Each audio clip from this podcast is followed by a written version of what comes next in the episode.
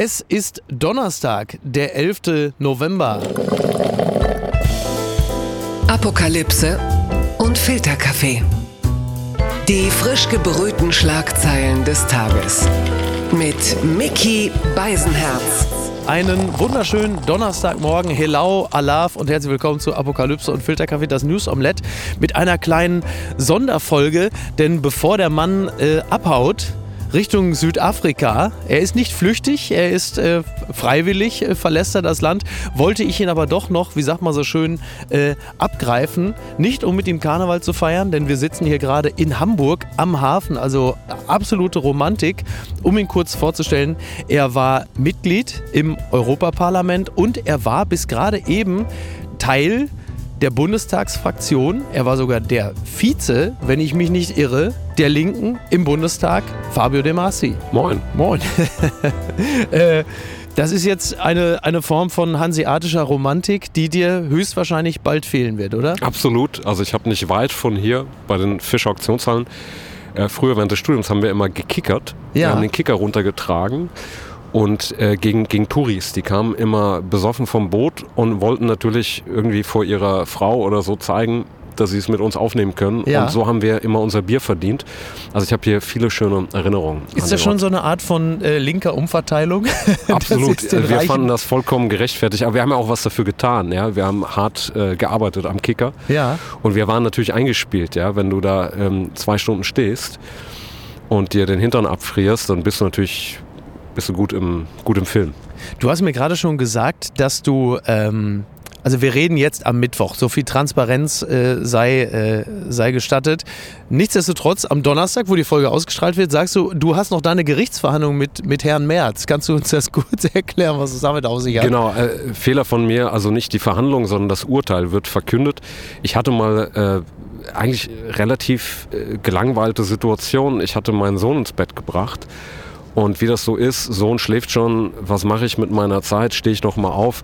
Nee, äh, ich setze mal einen Tweet ab. Und dann habe ich einen Tweet über Herrn Merz abgesetzt, wo ich sein, aus meiner Sicht einen Teil seines sehr langen Sündenregisters Ja. verlesen habe. Also wie er gegen die Veröffentlichung von Nebeneinkünften war. Es ging um die ähm, Strafbarkeit der Vergewaltigung in der Ehe ich und seine den Tweet, der war sehr interessant zu lesen. Genau, und ähm, das am nächsten Morgen stand ich auf und ich weiß nicht, der äh, war durch die Decke gegangen. Man steckt da ja manchmal nicht drin. äh, Und äh, dann hat sich sehr schnell ein Anwalt gemeldet bei mir im Büro und wollte, dass ich Abstand von diesem Tweet nehme, also Unterlassungserklärung unterschreibe. Und dann habe ich gesagt, nö, das mache ich nicht.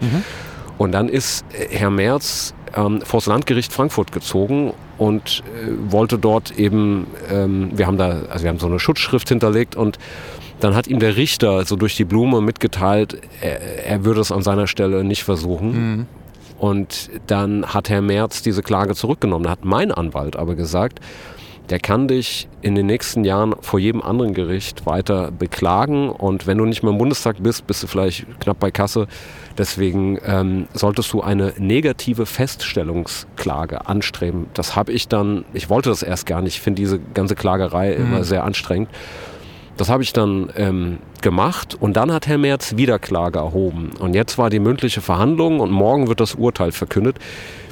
Du siehst, ich bin noch ganz Du entspannt. wirkst relativ entspannt, ja. Äh, Kurze Frage, äh, wo- wogegen hat Merz sich denn eigentlich verwehrt? Denn das, was du da aufgelistet hast, das waren ja Fakten nach allem, was man so Ja, er, beurteilen kann. es geht ihm darum, dass er hätte ja gar nicht gegen die Strafbarkeit der Verge Vergewaltigung der Ehe gestimmt. Die sei ja auch damals schon nicht zulässig gewesen. Nur es gibt da so eine juristische Diskussion, was man unter Straftatbestand versteht. Und auch der wissenschaftliche Dienst des Bundestages hat diese Abstimmung damals so kommentiert, dass es um die Strafbarkeit der Vergewaltigung in der Ehe ging. Den wissenschaftlichen Dienst des Bundestages hat er nach meiner Kenntnis noch nicht verklagt. Und ähm, ja, also äh, es war so ein klassischer Streisand-Effekt. Also Ja, allerdings. nach allen Regeln der Kunst. Jetzt ist er die Nachwuchshoffnung der CDU. Es ist natürlich nicht meine Aufgabe, die, sage ich mal, Personalprobleme der CDU zu kommentieren. Meine Partei hat ihre eigenen und so weiter und so fort. Kommen wir gleich auch noch drauf. Ähm, aber was ich sagen kann, ist, ich würde nicht das Schicksal einer ehemals äh, stolzen Volkspartei in die Hände eines Mannes legen, der schon in juristischen Sachen und der war ja mal Amtsrichter im Saarland. Ähm, ne? Kann man sich gar nicht mehr vorstellen. War Ne? zwar das Saarland, aber ähm, ich äh, würde nicht sagen, mein Schicksal in die Hände dieses Mannes legen. Also du gibst keine Empfehlung pro März ab. Nein, aber das hat sicherlich, auch meine Empfehlung hat relativ geringen Einfluss auf die Entscheidung der CDU, vermute wo, ich. Wo wir gerade drüber Leider. sprechen, bevor wir gleich, wir kommen ja gleich sowieso noch zum Bundestag und zwar sehr. Äh, ich habe jetzt gerade gehört, dass angeblich Helge Braun, der noch geschäftsführende Kanzleramtschef, äh, jetzt auch ins Rennen gehen soll als CDU-Parteivorsitzender. Ich muss sagen, ich war ein wenig überrascht, weil ich ihm diese Dominanz, die man meines Erachtens braucht, um eine Partei zu führen, die habe ich bei ihm so nicht festgestellt. Ich auch nicht. Also ich habe ihn nicht wirklich jemals erlebt. Er ist mal kurz bei der Diskussion um die Schuldenbremse aufgetaucht. Ja, stimmt. Da hat er ein Vielleicht kleines Zeichen gesetzt. da hat er ein ne? kleines Zeichen gesetzt, weil wir haben ja im Prinzip die Corona-Krise jetzt nur überstanden, weil wir eben nicht an der Schuldenbremse festgehalten haben. Also die ist weiter in Kraft. Es gibt eine Ausnahmeregelung von der Schuldenbremse, genau Mhm. für solche Notlagen. Aber die Frage ist ja, ist es sinnvoll in Zeiten von niedrigen Zinsen, wo wir riesen Umwälzungen haben, auch in der deutschen Industrie, Klimawandel und so weiter und so fort, Digitalisierung, dass wir äh, da versuchen, äh, uns die Möglichkeit zu nehmen, überhaupt nur Kredite aufzunehmen. Jedes Unternehmen, das investiert, nimmt auch Kredite auf. Und es ist ja auch sinnvoll, wenn ich eine Universität baue, die unseren Enkelkindern noch zur Verfügung steht, dass die sich an der Finanzierung langfristig beteiligen über die Zinsen. Und deswegen bin ich zumindest ein Kritiker der Schuldenbremse.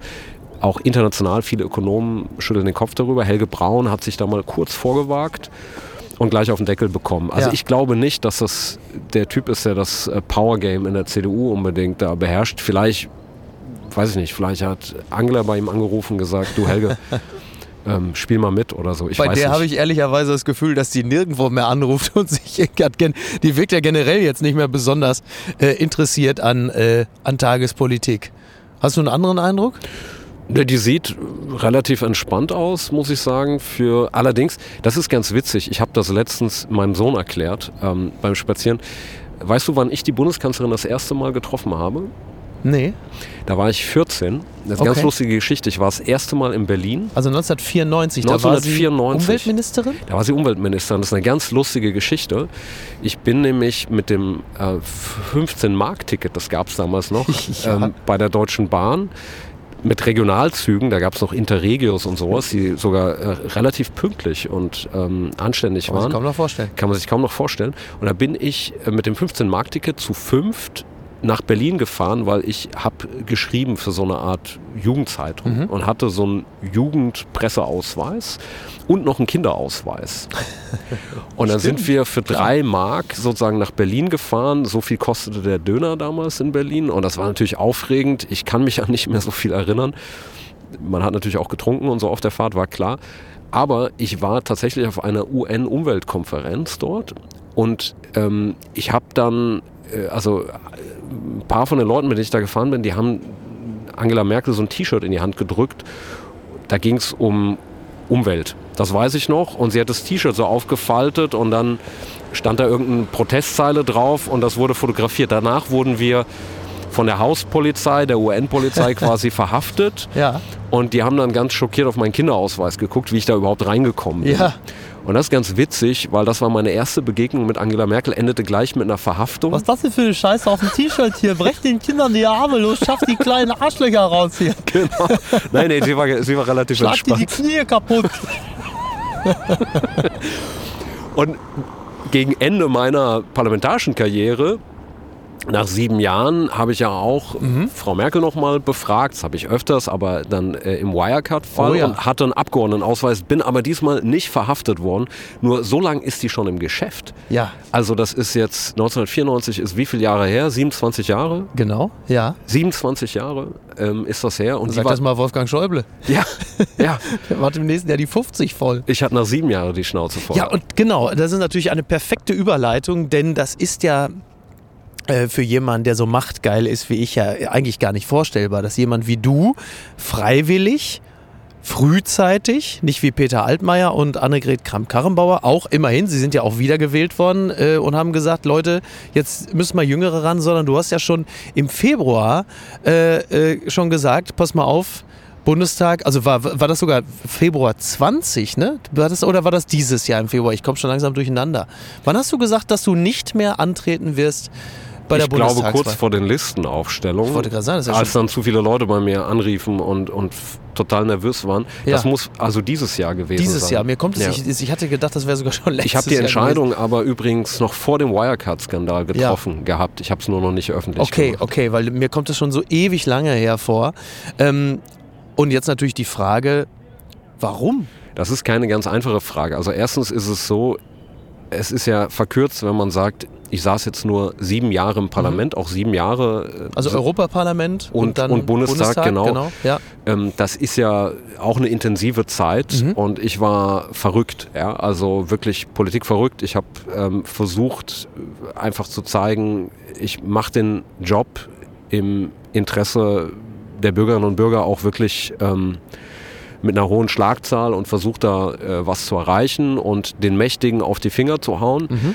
Aber ich habe ja gerade die Geschichte erzählt. Ich war ja eigentlich schon mit 14 ja, deswegen. ja, politisch aktiv. Also ich habe dann angefangen in der Schülervertretung und ich habe dann einfach irgendwann äh, eine große Wegstrecke hinter mir gehabt. Ja. Und auch bevor man in den Bundestag oder ins Europaparlament kommt, muss man ja äh, die ganze Ochsentour in den Parteien machen. Das heißt, ich kann schon sagen, ich habe eigentlich seit ja, ungefähr 27 Jahren auch Politik gemacht. Und ich war ein Stück weit müde. Mhm. Müde, weil ich habe ganz viel Schulterklopfen bekommen für meine Arbeit von ganz vielen Leuten, die auch gesagt haben, sie wählen die Linke nicht, aber sie finden meine Arbeit gut. Ich Mhm. werde so seit einem Jahr öfters auf der Straße angesprochen. Das war vorher nicht der Fall und das ist ein schönes Gefühl. Aber gleichzeitig habe ich mich gefragt, was habe ich eigentlich real rausgeholt für die Leute? Also, dass ich auf Missstände aufmerksam mache, ist wichtig, Mhm. aber man will ja eine bessere Politik. Ja. Und wenn dann der eigene Verein so in den Seilen hängt, auch selbst verschuldet aus meiner Sicht, Ja. und man das nicht in Macht übersetzen kann, dann habe ich mir gesagt, kann ich das zum Beispiel meinem Sohn wirklich so zumuten, dass ich die ganze Zeit so wenig ansprechbar für ihn bin und da etwas mache, was mir ganz wichtig vorkommt. Und dann bin ich vielleicht ein guter Politiker, aber ein schlechter Vater. Und das war so ein Bündel an Dingen, dass ich Mhm. einfach gesagt habe, nimm dich da mal raus. Und ich hatte auch die Angst, wenn ich das jetzt nochmal vier Jahre mache, dann wäre ich 45 gewesen. Und dann hätte ich immer in dieser Suppe irgendwie mein Geld verdienen müssen. Und ich habe dann andere Abgeordnete gesehen, die auch nichts mehr reißen vielleicht. Ja. Ja. und ich meine jetzt gar nicht nur in meiner Fraktion, sondern insgesamt. Aber die klammern da mit so einer Angst. Mhm. Und zwar gar nicht wegen der materiellen Privilegien. Ja, vielleicht haben sie sich ein Häuschen gekauft und zahlen das ab. Das hatte ich alles so nicht. Ähm, ich habe zwei Fahrräder und wohne zur Miete und so. Aber die haben so eine Angst vor dem schwarzen Loch, weil die haben dann, die Familien sind kaputt, die Freundeskreise sind kaputt und das wollte ich für mich nicht. Ja. Und ein dritter Grund war, ähm, dass ich schon sehr lange für eine Zeit mal von Südafrika und Italien aus arbeiten wollte und einfach die Freiheit haben wollte, mal länger wegzufahren. Wir teilen diese Bedürfnisse. Fabio. Ja. Diese Bedürfnisse teilen wir alle. Die haben sehr viele Menschen Ja. und ich wusste, ich habe jetzt in dieser Zeit das Privileg, dass ich das machen kann. Ich äh, hatte Angebote, äh, ein Buch zu schreiben. Ähm, ich habe äh, Filmprojekte, an denen ich arbeite. Und ich wollte einfach mal durchatmen. Das heißt nicht, dass ich vielleicht nicht in zehn Jahren oder so wieder sage, mich juckt das nochmal, aber ich bin momentan wirklich so glücklich, dass ich das hinter mir gelassen habe. Reibt man sich da so schnell? Also schnell ist ja relativ, weil du sagst ja selber 27 Jahre in der Politik, aber sind die Reibungsverluste im täglichen Geschäft Politik so groß? Ja, die sind schon groß, weil es gibt ja kein klares Leistungskriterium.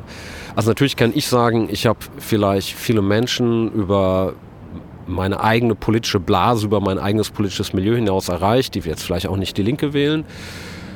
Allerdings ist das nicht das Kriterium immer in Parteien. Da kommt es zum Beispiel darauf an, ob bestimmte Gruppen, die vielleicht in der Partei dominieren, ob du dich mit denen irgendwie gut stellst. Und äh, denen ist jetzt vielleicht egal, ob ich jetzt gerade ein Interview in der Börsenzeitung oder Mhm. so hatte. Ja, Ja. Ich spitze das jetzt mal zu. Ähm, und äh, es ist eben so, dass es in der Politik unterschiedliche Vorstellungen gibt, um die gerungen und gestritten wird. Und es ist jetzt nicht so, vielleicht in einem Unternehmen, wo, äh, weiß ich nicht, bis jetzt Tischler und muss eine bestimmte Anzahl an Tischen oder so produzieren. In der Politik gibt es auch kein Ende. Also du kannst immer noch eine Schippe drauflegen und noch eine Geschichte auswühlen, noch eine parlamentarische Anfrage machen. Und ähm, ich war da sehr gefährdet. Mhm. Äh, ich habe dann, je schlechter es für meine Partei lief, gesagt, dann versuche ich jetzt erst recht zu zeigen, was ich jetzt äh, hier alles ausbuddel und habe mich sozusagen immer mehr da reingestürzt, um den Leuten zu zeigen, es gibt ja auch noch es gibt ja auch noch andere Leute, die sagen, ihre Arbeit sehr ernst nehmen.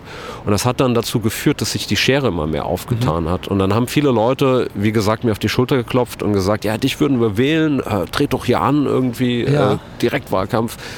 Aber wir haben auf deinen Verein gerade keinen Bock. Und das, äh, da habe ich das Gefühl gehabt, ich stecke ganz viel rein, aber es kommt zu wenig bei rum.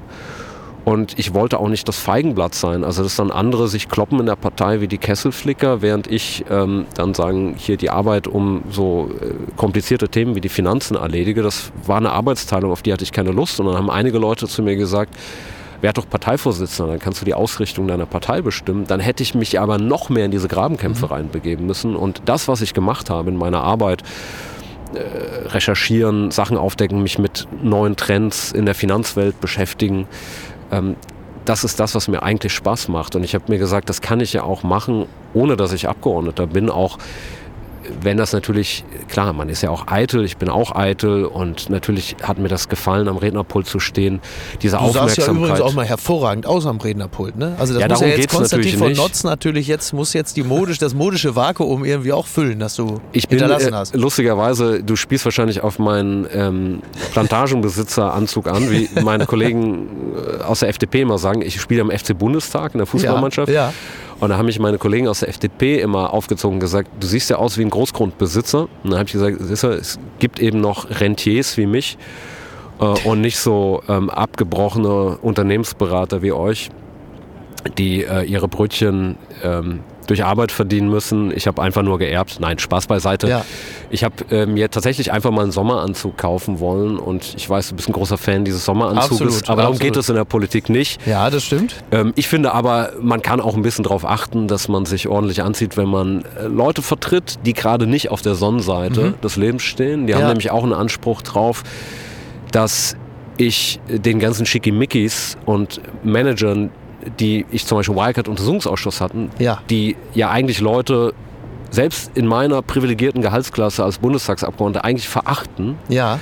Tun Sie das? dass man denen auf Augenhöhe begegnet. Ja, also ich muss das ganz ehrlich sagen, als ich Markus Braun von Wirecard im Ausschuss hatte, da spielt auch etwas eine Rolle. Wir hatten immer die Frauen an der Garderobe, die spät, bis spät in die Nacht um 4 Uhr morgens da für uns gearbeitet haben, die wahrscheinlich irgendeiner outgesourceten Servicegesellschaft im Bundestag gehören und ähm, wahrscheinlich nicht mal äh, die Fahrtkosten nachts noch ähm, immer jederzeit bezahlen können mit, mit, mit, mit, ihrem, mit ihrem Gehalt.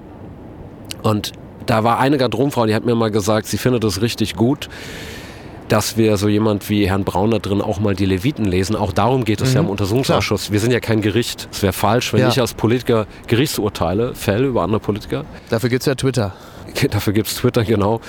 Nein, das ist nicht meine Aufgabe. aber Wir machen ja eine Art öffentliche Tatortbegehung, damit sich die Bevölkerung ein Urteil bilden kann. Das heißt, die öffentliche Verhandlung von so einem Wirtschaftskrimi, darum geht es auch, dass wir auch neue Tatsachen aufdecken, die dann auch Gerichte nicht ignorieren können.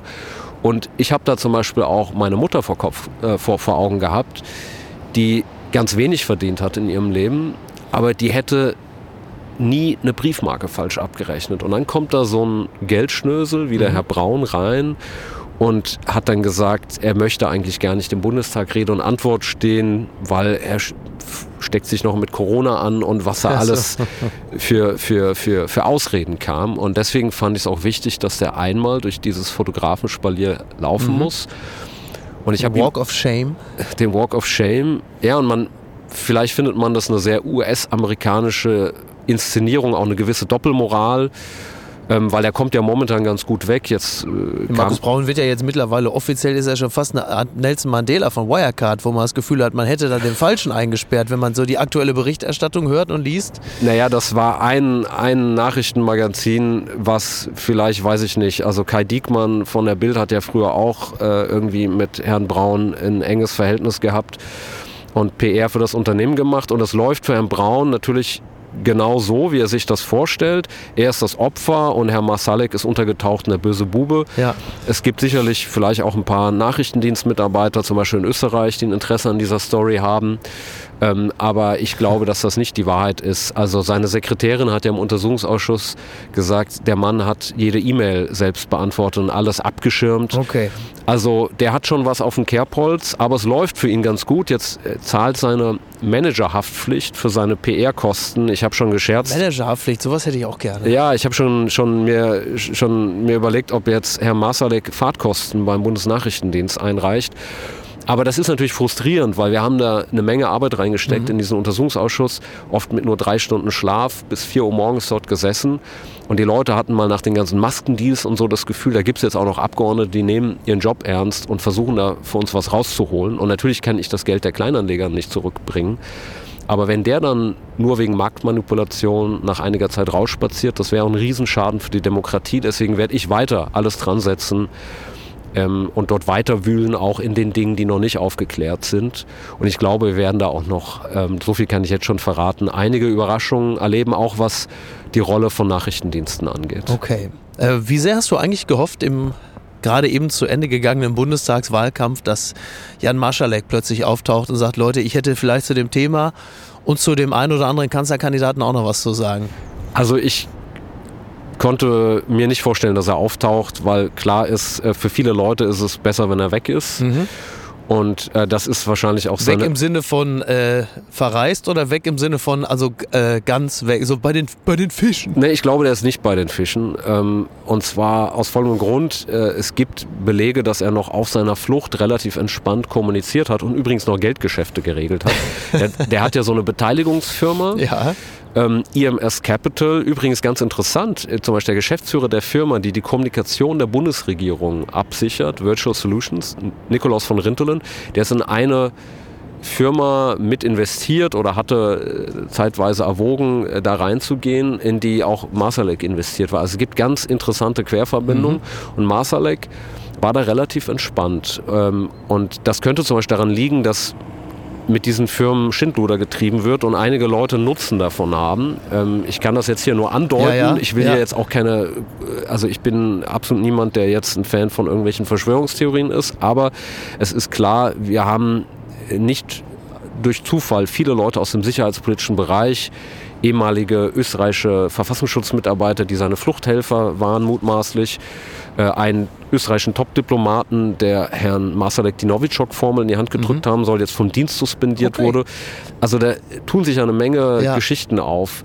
Und ich glaube, dass Herr Masalek natürlich, das ist seine Lebensversicherung, was er weiß. Ja, ja. Und wenn er jetzt zurückspazieren würde und sagen würde, ich pack mal aus, dann wäre er wahrscheinlich sehr schnell bei den Fischen, vermute mhm. ich. Ähm, ist ja jetzt kein Riesengeheimnis, dass du die Rolle von Olaf Scholz in der ganzen Wirecard-Angelegenheit, äh, um es mal vorsichtig zu formulieren, sehr kritisch siehst.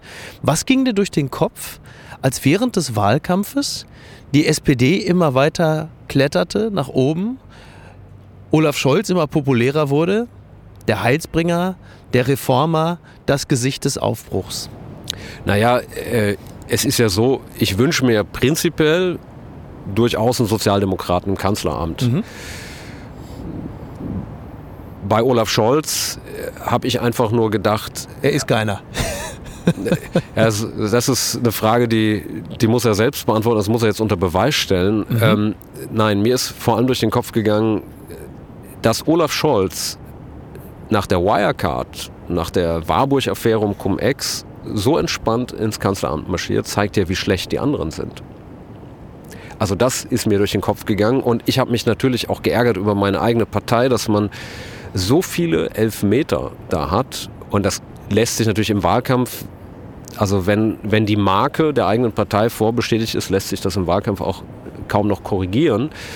Aber das hat mich natürlich ein bisschen in die Verzweiflung getrieben. Und zwar gar nicht, weil ich jetzt so empört bin, dass Olaf Scholz Kanzler wird, sondern im Idealfall zum Beispiel hätte die Linke ja selber eigenes Gewicht auf die Waage gebracht mhm. und hätte dann dafür sorgen können, dass aus Olaf Scholz tatsächlich noch ein bisschen Sozialdemokrat wird. Und das hat sie nicht äh, auf die Reihe bekommen. Politik ist ja kein Ponyhof. Und klar ist, äh, wer halt als erster über die Ziellinie geht, äh, der zieht ins Kanzleramt ein. Ja. Das haben die Wählerinnen und Wähler zu entscheiden. Ich mache mir ja, ich glaube auch nicht, dass jetzt Olaf Scholz die Herzen zugeflogen sind, sondern es gibt ja ganz viele Menschen, die gehen gar nicht mehr wählen. Das ist ja das Drama und die erreicht keiner mehr. Ja. Und äh, das ist äh, das Problem, über das wir uns Gedanken machen müssen. Und es gab jahrelang linke Mehrheiten in diesem Land, die wurden nicht genutzt. Und jetzt ähm, war es eben so, dass die Linke sich auch selber ins Knie geschossen hat. Wieso eigentlich? Es gibt doch, also das habe ich mich, das habe ich mich auch gefragt, weil es gibt doch nun wirklich eine große soziale Spaltung. Es gibt ganz wichtige Themen. Die Wohnungsfrage als Beispiel. Die Wohnungsfrage zum Beispiel. Warum ist das kein Thema gewesen, mit dem beispielsweise die Linke hätte punkten können. Also die SED-Nähe, ja, um es jetzt mal so zu sagen, kann ja allein nicht der Grund sein. Für manche ja, auch nachvollziehbarerweise, kann man ja durchaus als, als Kritikpunkt anführen, fair enough. Nichtsdestotrotz, das linke Thema, die soziale Ungleichheit, ist doch eines, das in den nächsten Jahren noch ein viel größeres werden wird. Also erstmal möchte ich sagen, wir haben natürlich keine Nähe zur SED, also zum, zum, zum nicht grundsätzlich, aber in Teilen. Es gibt natürlich eine historische, genau. genau. es gibt eine, es gibt eine historische ähm, Verbindung zu einer der äh, Vorläuferparteien der Linken, zur PDS. Ähm, der Großteil unserer Mitglieder übrigens äh, ist äh, sehr jung mittlerweile mhm. und war weder Mitglied der äh, SED noch der PDS. Nur gute Leute auch dabei, WSG. gute Leute. Genau, aber der eigentliche Punkt ähm, ist aus meiner Sicht, wir sehen das ja in Umfragen, es gibt hohe Zustimmung zur Forderung der Linken bei der Rente, bei der Frage Vermögensbesteuerung von Multimillionären und Milliardären, also nicht Oma ihr Häuschen, mhm. sondern genau. äh, wirklich äh, große Fische. Äh, bei öffentlichen Investitionen, bei, bei vielen, vielen Themen. Aber das Problem ist, dass uns viele Leute nicht zutrauen, das auch politisch durch und umzusetzen, weil sie vielleicht merken, dass auch einige da manchmal mit äh, in ihrem Auftreten nicht rüberbringen, die können das auch, das sind auch Handwerker, ja? Ja. Die das, die das, die das umsetzen können. Das ist so ein bisschen meine Kritik.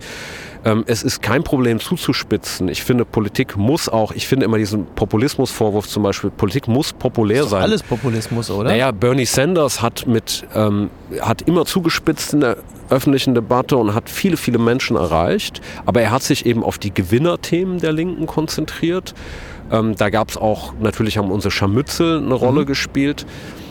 Und äh, ich finde, die eigentliche Aufgabe ist ja nicht nur das linke Milieu zu erreichen, sondern Leute, die vielleicht auch nicht immer nur auf die feine Art sprechen, ja, die aber ähm, prinzipiell äh, ein Interesse daran haben, dass sie irgendwie ihre, ihre Miete bezahlen können, dass ja. sie eine sichere Rente haben. Und diese Leute erreichen wir nicht mehr. Also wenn wir zum Beispiel bei Arbeitern weniger gewählt werden als die FDP, ja. dann muss uns das ja als linke Partei aus der Tradition der Arbeiterbewegung zu denken geben. Und Weil ihr nicht die entsprechende Sprache gefunden habt, um die Leute anzusprechen? Also, also du, du, hast ja einen, du, hast ja einen, offenen Brief geschrieben, als du aus ja, dem Bundestag ausgeschieden bist. Da ging es ja, also jetzt mal über, übersetzt, auch so ein bisschen darum, dass man sich manchmal in Identität Identitäts- und sprachpolitischen äh, Mikroaggressionen verzettelt, anstatt ein Milieu für sich zu gewinnen, das man schon dadurch verprellt, dass man sie auf eine Art und Weise zu korrigieren versucht, dass man überhaupt nicht mehr durchdringt zu dem Kern dessen, worum es eigentlich geht. Ich will ein Beispiel machen. Natürlich ist es richtig, dass wir äh, in der Gesellschaft, äh, wenn, wenn Menschen ausgegrenzt werden, ähm, wenn Frauen zum Beispiel ja, herabgesetzt werden, einen Großteil unserer Gesellschaft ausmachen, ja. ähm, dann muss äh, eine linke Partei auch Partei ergreifen. Äh, eine linke Partei muss gegen Rassismus und Spaltung in unserer Gesellschaft Partei Wer, ergreifen. Wer, wenn nicht die? Allerdings ähm, muss sie das eben auch äh, sage ich mal, ein bisschen wie ein, wie ein Straßenköter auch machen. Also früher hieß es zum Beispiel, mach meinen Kumpel nicht an. Ja. ja. Und sie kann das nicht immer nur über sprachliche Empfindsamkeiten machen, weil Menschen eben nun mal nicht alle äh, sprachlichen Codes, die jetzt vielleicht in irgendwelchen akademischen Zirkeln äh, diskutiert werden, beherrschen. Ich komme aus Castrop-Rauxel, ich weiß, was du meinst. Genau. Und äh, das hat aus meiner Sicht ist es okay, die eigene Sprache zu reflektieren, als Beispiel. Also natürlich muss ich darauf achten, dass ich höflich bin, dass ich Begriffe vermeide, die andere Menschen verletzen. Ja. Aber wenn ich mich nur noch darum drehe und dann haben Menschen ein feines Gespür dafür, ob ich noch ihre Lebensrealität erfasse. Und ich nenne mal ein Beispiel. Wir hätten äh, in der Corona-Krise war wirklich das Scheunentor offen, weil es gab ja eklatante Staatsversagen, dass wir uns zwar im Fußballstadion wieder besaufen konnten, aber die Situation in den Schulen nicht geregelt war. Ja. Dass wir ähm, bei, der, bei der Impfstoffproduktion ähm, da reicht es zum Beispiel auch nicht nur zu sagen, ich habe, das war eine Debatte, die ich selber in meiner Fraktion angestoßen habe. Ich habe gesagt, wir müssen kritisieren, dass wir jetzt auf diesen Impfstoffpatenten sitzen und wir dadurch nicht die Möglichkeit haben, zum Beispiel Impfstoff in anderen Ländern schneller von der Rampe zu bringen durch technologische Kooperation und dadurch entstehen neue Mutationen, Ja. die auch dafür sorgen, dass wir hier den Laden wieder dicht machen müssen. Aber es reicht dann nicht zu sagen, jetzt nehmen wir mal die Impfstoffpatente weg, sondern ich muss auch eine Idee davon haben, dass zum Beispiel der Staat sagt, das regelt der Markt nicht alleine, Ja. weil es eben nicht sinnvoll ist für eine Pharmafirma jetzt noch vier Fertigungslinien aufzubauen, die dann leer rumstehen. Und da gab es zum Beispiel Öko Ökonomen, selbst aus dem konservativen Lager, die gesagt haben, ja, da muss der Staat jetzt reingehen Ja. und auch zeigen, dass er so eine Krise managt. Und Olaf Scholz, der ist immer so ein bisschen, der hat immer versucht, dieses Helmut Schmidt-Image, der Krisenmanager, ja, ähm, irgendwie äh, zu verkörpern, indem er am besten bei bestimmten Sachen gar nichts tut. Also sagen wir Wirecard, da ist ihm zum Beispiel dieses ganze Laissez-faire bei Geldwäsche voll auf die Füße gefallen, Ja.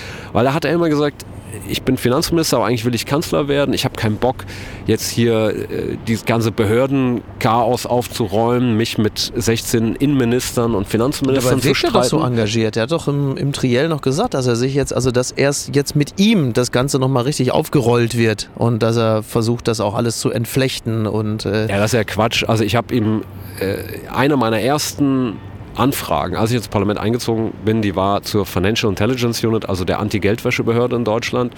Und da haben am Anfang Langzeitarbeitslose ähm, äh, Geldwäscheverdachtsmeldungen händisch von Faxgeräten abgeschrieben. Ja. Also da gibt es ein Riesenchaos. Äh, ist ja nicht umsonst, gab es ja Razzien und Durchsuchungen, wo übrigens groß geschrien wurde, das ist alles politische Manöver. Mittlerweile haben Gerichte festgestellt, äh, die Razzien waren äh, durchaus äh, angemessen. Also da herrscht ein Riesenchaos. Und das war natürlich jetzt nicht, weil Olaf Scholz seine Hand über Geldwäsche halten wollte, sondern die Anreizstruktur für einen Politiker ist ja immer die, wenn ich jetzt gegen Geldwäsche was mache, werde ich ja vom Wähler nicht belohnt, Ja. weil da habe ich erstmal nur Stress mit Ja. Behörden. Ähm, sondern der Wähler, dem fällt nur auf, wenn es Geldwäsche auf einmal gibt und so einen Finanzskandal wie Wirecard. Und Genau. ich habe ihn halt vier Jahre daran erinnert, es hat ihn nicht interessiert, er wollte sozusagen ähm, einfach nur gab nichts zu holen. gab nichts zu holen. Bei der Mindeststeuer zum Beispiel, wo die ist auch, das klingt erstmal gut, da hat er sich auf dem Schnellboot in Venedig äh, ablichten lassen, Mhm. Ja. obwohl Amazon dadurch gar nicht unbedingt mehr Steuern zahlt.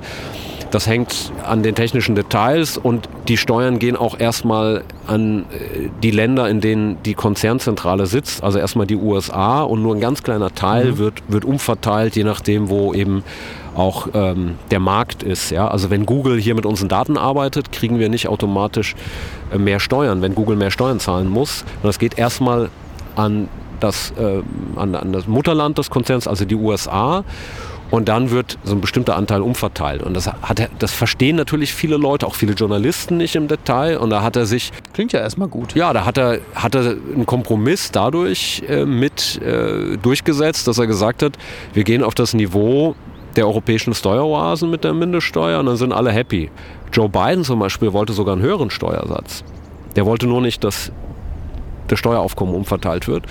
Und ähm, da hat er sich mit Bildern inszeniert. Auch das ist jetzt noch kein großartiger Erfolg, weil ähm, die, die Mindeststeuer ist in all ihren Details noch gar nicht in trockenen Tüchern. Aber da zählen natürlich häufig die Macht der Bilder. Klar. Und er hatte sich so ein Image als Macher irgendwie Mhm. gegönnt. Und die Linke muss natürlich verstehen, die Leute wählen sie jetzt nicht, weil wir jetzt tolle Sprüche auf Wahlplakate ähm, Ja. drucken, sondern wenn sie das Gefühl haben, da sind auch Leute, die dann sowas auch durchsetzen und die zum Beispiel in so einer Corona-Krise tatsächlich auch die besseren Krisenmanager sind. Und wenn ich nur noch das sagen darf, wir haben ja zum Beispiel eine Gesundheitssenatorin in Bremen. Ja.